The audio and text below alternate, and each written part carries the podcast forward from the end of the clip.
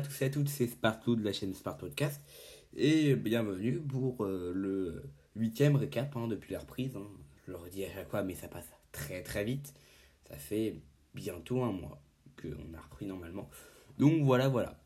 Euh, j'ai pas grand chose à vous dire. Si, j'ai réparé les miniatures, donc il y avait des petits problèmes. Elles s'affichaient mal, pas correctement, ou ne s'affichaient même pas du tout.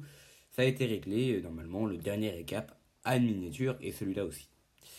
Si bien évidemment, le bug n'est pas revenu.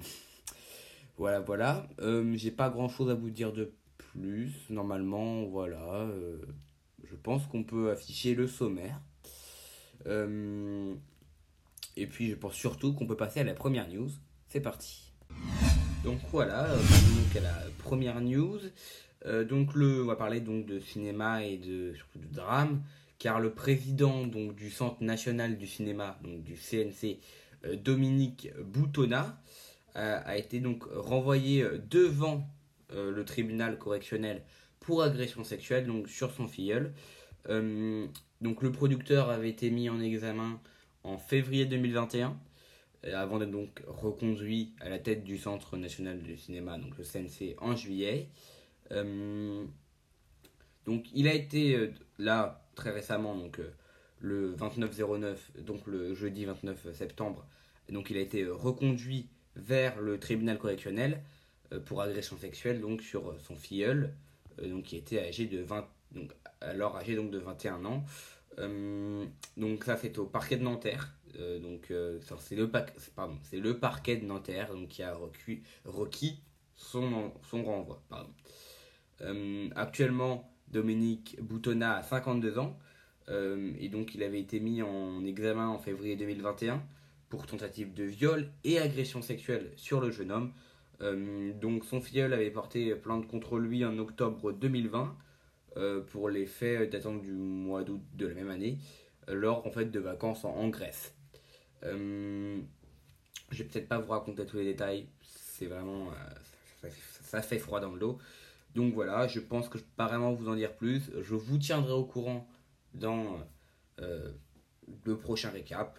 Donc voilà, je pense qu'on peut passer donc à la seconde news.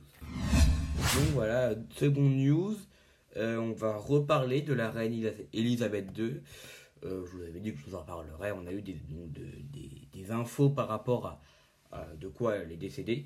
Donc, si vous ne savez pas, à mon avis, vous avez dû manquer au moins trois semaines d'actu pour pour pas euh, vous le sachiez. La reine Elisabeth II donc, est décédée euh, le 8 septembre euh, à l'âge de 96 ans. Et donc, selon son certificat de décès, donc, qui a été rendu public jeudi 29 septembre, elle serait morte de vieillesse. Alors, bien évidemment, ce n'est pas une vraie cause de mort, on meurt toujours de quelque chose, mais bon, voilà, de manière générale, c'est normal. Donc, elle est juste morte de vieillesse. Euh, normalement, le monteur, s'il est intelligent, non, peut-être pas forcément intelligent, mais s'il y a pensé, euh, aura mis, euh, pendant que je parle, le certificat qui est assez simplement trouvable sur internet. Donc voilà, j'espère bonne qualité. Donc dans la case profession du certificat figure la mention Sa Majesté la Reine et le château de Windsor en périphérie ouest de Londres y apparaît comme son adresse, son adresse euh, on va dire usuelle.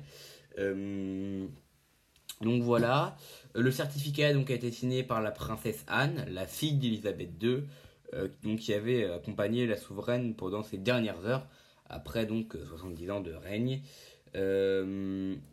Elisabeth II est décédée à 15h10, en tout cas serait décédée à 15h10, mais ça semble c'est officiel, donc pourquoi je dis serait?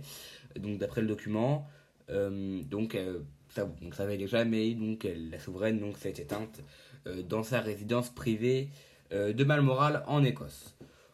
J'ai pas grand chose à dire de plus, voilà, c'était un peu une sorte d'actualité de transition si j'avais pas assez de news pour les prochains jours, mais bon, je pense qu'elle restera dans le récap final. De toute façon, je vous dis, les récaps de deuxième partie de semaine ne sont pas montés par mois, donc je vais me lâcher. hein. Il y aura peut-être 3, 4, voire 5 news dans un récap. Voilà, c'est tant mieux. Parce que c'est juste pas moi qui les monte. Car quand c'est moi qui les monte en début de semaine, euh, ça me prend un peu de temps. Voilà, par rapport. Il faut que je travaille sur la. C'est limite si le montage me demande plus de temps que de travailler sur les actus. Même les actus me demandent pas beaucoup de temps, hein. c'est juste prendre des notes, donc re-regarder l'actu tous les jours, prendre des notes, faire donc une ligne éditoriale, donc de quoi je vais parler, et puis tourner. Et souvent, je vois une ou deux prises par news, pas plus. Voilà, voilà, je pense qu'on peut passer donc à la troisième news. Et puis voilà. Passons donc à la troisième news de ce récap. Il risque d'ailleurs peut-être même d'en avoir 5, voire 6, non plutôt 5, ce qui est énorme hein, pour un récap d'une demi-semaine. On va donc parler donc de l'Ukraine, de guerre en Ukraine, car euh, Kiev va demander donc une adhésion accélérée donc pour aller dans l'OTAN. Donc ça c'est euh, Volodymyr Zelensky donc qui l'a annoncé.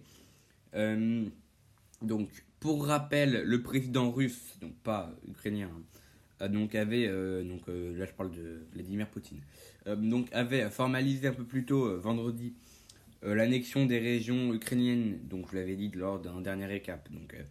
Donc c'est officiel maintenant, euh, donc euh, du Louhansk, de Donetsk, de Kherson et de Zaporizhia. Vous l'avais dit, s'il y avait des nouveautés, là je vous en parle, voilà, je vous fais un petit, rappel. Donc ils sont euh, occupés par ces troupes. Donc tout ça a donc été annoncé lors d'une cérémonie donc du Kremlin, enfin au Kremlin. Donc c'est quand même une réaction assez rapide, on va pas se le cacher. Donc le président ukrainien Volodymyr Zelensky a annoncé que son pays avait signé une demande d'adhésion accélérée à l'OTAN. Donc il a dit ça donc, sur sa chaîne Telegram, hein, donc en ukrainien. Donc il a annoncé ça vendredi, vendredi 30 septembre. Euh, donc voilà, euh, l'annexion des territoires ukrainiens a été confirmée et euh, très récemment, un bombardement russe a eu lieu très proche de Zaporizhia. Voilà, ça, vient de tomber il y a, il y a quoi, même pas une heure. Donc voilà, c'est un petit ajout que j'ai je vais vous donner. On va pouvoir passer à la cinquième news et dernière normalement de ce récap. Il va être très long, peut-être pas loin de 10 minutes je pense. Donc voilà.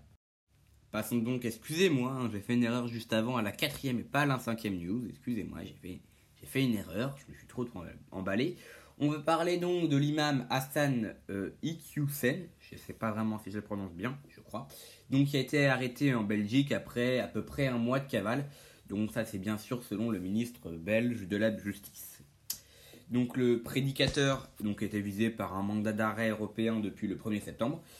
Euh, donc sa cavale a pris fin. L'imam Hassan Iqiyoussem a été arrêté. Euh, c'est le, donc, le ministre belge de la Justice, pardon, excusez-moi, j'ai bégayé, euh, Vincent Van Quickenborn, donc il a annoncé le vendredi 30 septembre. donc le prédicateur habitant euh, l'Ourche, dans le nord, en France, en fait, il a juste été retrouvé en Belgique, euh, donc a été mis en cause pour des propos jugés contraires aux valeurs de la République, donc qui était sous le coup d'un arrêté euh, d'expulsion depuis fin août, et visé donc par un mandat d'arrêt européen depuis le 1er septembre. On sait uniquement qu'il a été arrêté pour le moment. Normalement, dans le récap de mercredi, Peut-être qu'il y aura des nouvelles news par rapport à ça. Donc voilà, on va donc peut-être passer à la dernière news de ce récap. Une news que vous aurez dû avoir mercredi, mais que j'ai pas eu le courage de faire car c'était compliqué. On va parler de conquête spatiale. Et oui, en tout cas, quelque chose qui se passe dans l'espace, pas forcément de conquête. Et voilà, cinquième news. Passons donc à la news que mon monteur voulait. Voilà, il m'a surtout dit, surtout, d'ailleurs, il m'a mis la pression. Il voulait absolument cette news. Moi, je vous la voulais parce que bon, on va parler donc de, space, quelque chose que je maîtrise pas trop, que lui maîtrise d'ailleurs plutôt bien. Mais bon, voilà. Moi, je vais en parler parce que bon, c'est important, c'est une grosse news, j'ai compris. Même si elle date un petit peu de il y a un ou deux, jours, c'est pas grave. Même plus, mais pour moi qui tourne ça vendredi, un ou deux jours. Euh, donc, on va reparler de télescope James Webb et Hubble. James Webb, en tout cas, c'est quand même un peu une sorte de de news qui reviennent depuis, qui sont revenus deux fois depuis, depuis le début des récaps, parce que j'en parle souvent car ça m'intéresse, moi personnellement, les, télescopes. Car les télescopes Webb et Hubble ont capturé donc, des vues détaillées de l'impact du vaisseau de la mission DART. Car lundi, le vaisseau DART avait été envoyé sur l'astéroïde Dimorphos, je crois qu'il s'appelle comme ça, pour le faire dévier en fait, de sa trajectoire. Euh, dans quel but euh, dans quel but Dans quel but, dans quel... Juste pour. Voilà.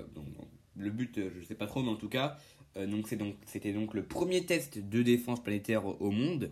En fait, c'est pour s'entraîner au cas où s'il y a un astéroïde qui arrive sur la Terre, ils envoient des ondes et pouf, voilà quoi. Euh, donc James Webb et Hubble sont les plus puissants observatoires spatiaux. Euh, donc pendant ce temps-là, des petites images absolument magnifiques vont être mises au montage, j'espère en tout cas, hein, carnivore, je te fais confiance. Donc voilà. donc lundi, le vaisseau d'art de la NASA s'est délibérément écrasé à la surface de Dimorphos. Donc c'est une petite lune de 160 mètres de diamètre, euh, tournant autour d'un astéroïde plus gros. Euh, donc dans le but de dévier son orbite. Euh, voilà, il y aura bien évidemment plus de mots, plus de mots-clés, plus de descriptions, peut-être plus d'explications à l'écran pendant que je parle, car c'est un sujet que je ne maîtrise pas par rapport à mon moteur qui le maîtrise bien, voire très bien. Et surtout des images, j'espère en bonne qualité, hein, pas de la 480p comme d'habitude, mais espérons de la 720 ou de la 1080. D'ailleurs, euh, je pense qu'on va pouvoir passer à, à l'outro de, de ce récap.